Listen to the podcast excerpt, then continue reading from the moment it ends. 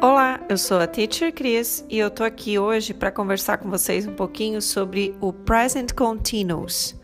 O presente contínuo em inglês é usado para falar sobre algo que está acontecendo agora, neste exato momento. Por exemplo, eu estou falando. É o que está acontecendo agora. Vocês estão ouvindo. Nós estamos estudando.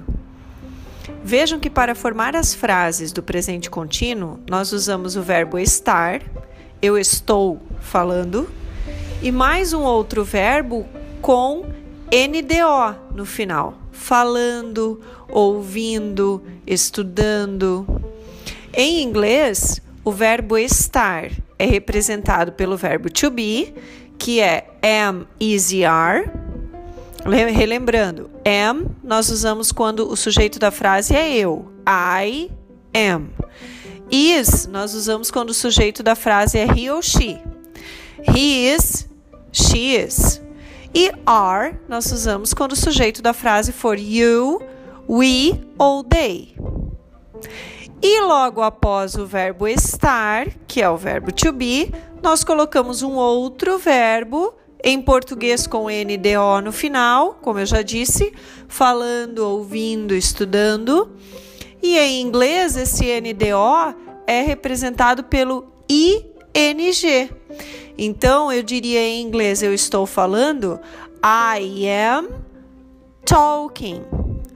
I am speaking com ing no final, ing.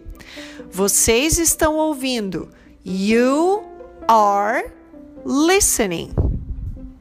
Nós estamos estudando. We are studying.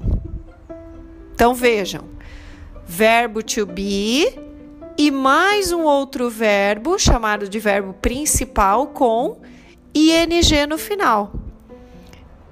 Esse formato de frase é o que nós usamos para formar as sentenças no chamado presente contínuo, para dizer o que, que está acontecendo agora.